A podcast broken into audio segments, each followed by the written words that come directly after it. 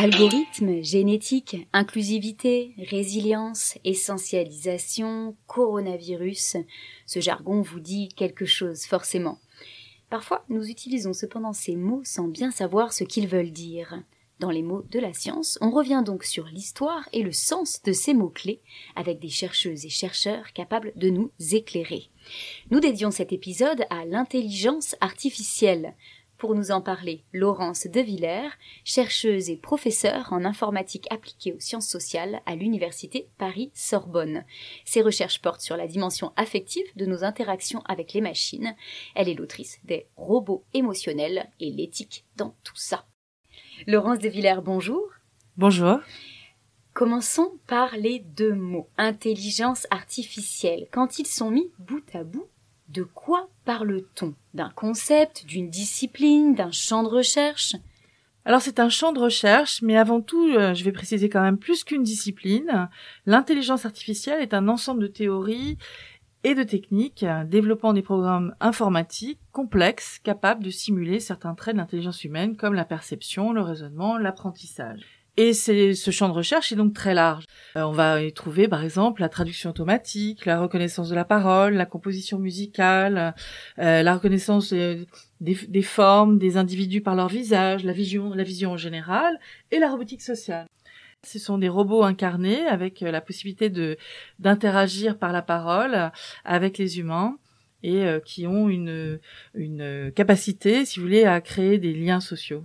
Alors, revenons peut-être au tout début, à l'acte de naissance de l'IA. Quand est-ce que l'expression naît et quelles pistes de recherche font alors leur apparition? Donc historiquement, l'idée d'intelligence artificielle émerge dans les années 50 quand Alan Turing se demande si une machine peut penser. Alors Alan Turing, c'est un chercheur, euh, un scientifique qui manie aussi bien les mathématiques que la biologie, et il se demande si cette machine peut penser et comment modéliser euh, le raisonnement sur machine. C'est un peu le, papa de de l'intelligence artificielle et surtout de l'ordinateur. La machine de Turing étant le, les concepts qu'on utilise toujours pour représenter des informations et travailler, faire raisonner les machines. Le test de Turing est une proposition qu'il est fait aussi de test d'intelligence artificielle. Alors c'est très malin parce qu'on se pose pas la question de qu'est-ce que l'intelligence. Et ce test est fondé sur la faculté d'une machine à imiter la conversation humaine. Le terme lui-même d'intelligence artificielle apparaît pour la première fois en 1956 dans la conférence de Dartmouth, qui est montée par deux jeunes chercheurs qui ont à l'époque 29 ans et qui s'appellent John McCarthy et Marvin Minsky. Ils sont passionnés par l'idée de faire penser les machines. Ils s'intéressent particulièrement à l'utilisation du langage et à la résolution de problèmes grâce à ces machines. Et l'IA, l'intelligence artificielle, naît donc en même temps, à peu près, que les ordinateurs. Les réseaux de neurones, par exemple, dont on parle beaucoup dans le deep learning, l'apprentissage profond, sont nous semble-t-il très récent, mais il n'en est rien. Les concepts fondateurs, le neurone formel, qui est un automate à seuil, a été proposé dans les années 43 par des chercheurs qui s'appellent McCulloch and Pitts. De la même façon, l'apprentissage, qui est le fondement même de l'intelligence de ces machines, qui peuvent apprendre à partir de données, eh bien, euh, le fondement de l'apprentissage naît aussi de euh, l'imitation du cerveau, donc la plasticité cérébrale. Et c'est à partir de cette idée de plasticité cérébrale qu'on va créer des machines capables d'apprendre euh, en continu et à stocker l'information un peu comme le fait notre cerveau, mais en dans une imitation très simplifiée.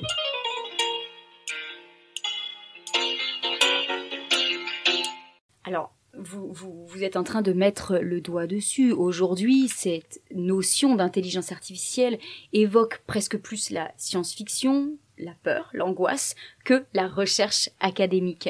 On, dirait presque que l'intelligence artificielle a échappé euh, au champ euh, scientifique. Que s'est-il passé?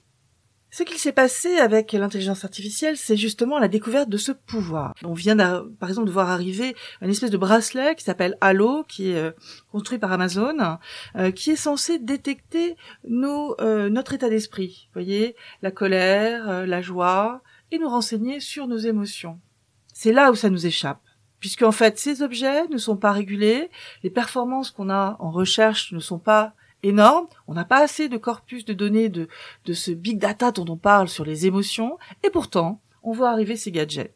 Donc, il faut faire attention et comprendre quels sont vraiment leurs euh, pouvoirs de frappe, à quoi ils servent, à qui ils servent, où vont nos données. Et ce manque de compréhension des algorithmes et des systèmes et ce déficit d'éducation scientifique qu'on voit en Europe, en France et aux États-Unis est quasiment la source de la peur, la source euh, de cette euh, séduction aussi, hein, peur et séduction vont exactement sur le même jeu, euh, face à l'IA et à la robotique. Alors, sortons du coup du marketing et revenons à la science fondamentale. Quels axes de recherche intéressants, selon vous, entourent aujourd'hui l'IA Et d'ailleurs, quelles questions vous posez-vous au sein de votre propre laboratoire? Donc l'intelligence artificielle a de nombreux axes de recherche centrés d'un côté autour d'une meilleure compréhension de ce que nous sommes les humains et puis aussi de cette modélisation de capacité du vivant, une imitation du vivant pour faire des objets intelligents. Bon, moi je m'intéresse à la détection des émotions dans la parole et à l'interaction euh, dialogique homme-machine, que ce soit avec un téléphone, une enceinte connectée ou un robot. Ces les capacités de ces machines ne sont pas euh, encore euh, très Et malgré ça, on les anthropomorphise. Dès que la machine vous dit euh, ah j'aime votre prénom, euh, vous vous appelez euh, comment, elle est en mode séduction. Et là, j'ai entendu beaucoup de personnes répondent ah tu m'appelles par ton prénom, je suis ton ami. Voilà. La machine se prête à ce jeu dès lors qu'elle converse avec la parole. La parole, c'est lié à l'humain. Et euh, la conversation, euh, qui n'est pas une conversation avec une machine, qui est une interaction avec un non-être, hein, euh, est troublante.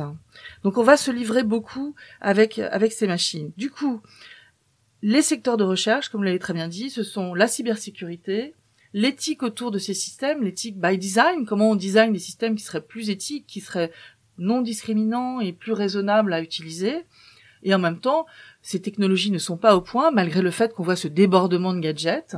Donc il y a encore des, euh, du travail à faire pour effectivement arriver à un niveau de performance suffisant pour pouvoir les utiliser à bon escient, qu'ils soient dans des usages pour la santé, l'accompagnement dans des euh, euh, pathologies psychiatriques par exemple, pour le suivi de la dépression, le suivi de personnes qui ont Alzheimer.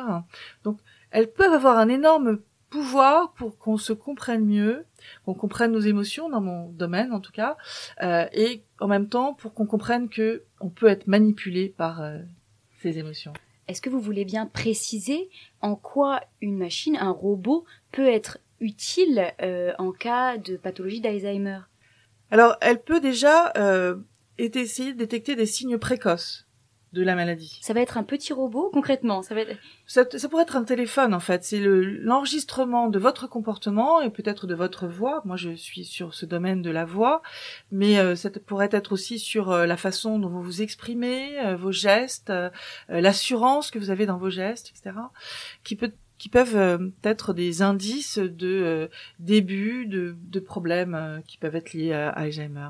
Alors, dans, beaucoup de, pathologies, on se dit qu'on peut, on peut, grâce à ces machines, peut-être anticiper anticiper alors des problèmes cardiaques, des problèmes de dégénérescence euh, psychologique, de d'isolement, de dépression. Donc, il est important de pas fermer cette porte. Il me semble que on a tout à gagner à utiliser ces machines, à condition de comprendre ce qui est en train de se passer, de ne pas aller vers cette gadgetisation, euh, cette euh, euh, fausse impression de progrès, puisque ces machines ne sont pas encore très performantes. Et par contre, si on est capable de réguler, d'apporter un contexte qui nous permet de vérifier ce qu'elles font, d'évaluer et d'assurer, nous pourrons avoir confiance et aller beaucoup plus loin avec ces techniques pour la santé, pour l'éducation, pour le bien euh, des personnes dans la société. Laurence de Villers, merci beaucoup pour ces précisions et ces clés de compréhension de ce qu'est l'intelligence artificielle. Merci beaucoup.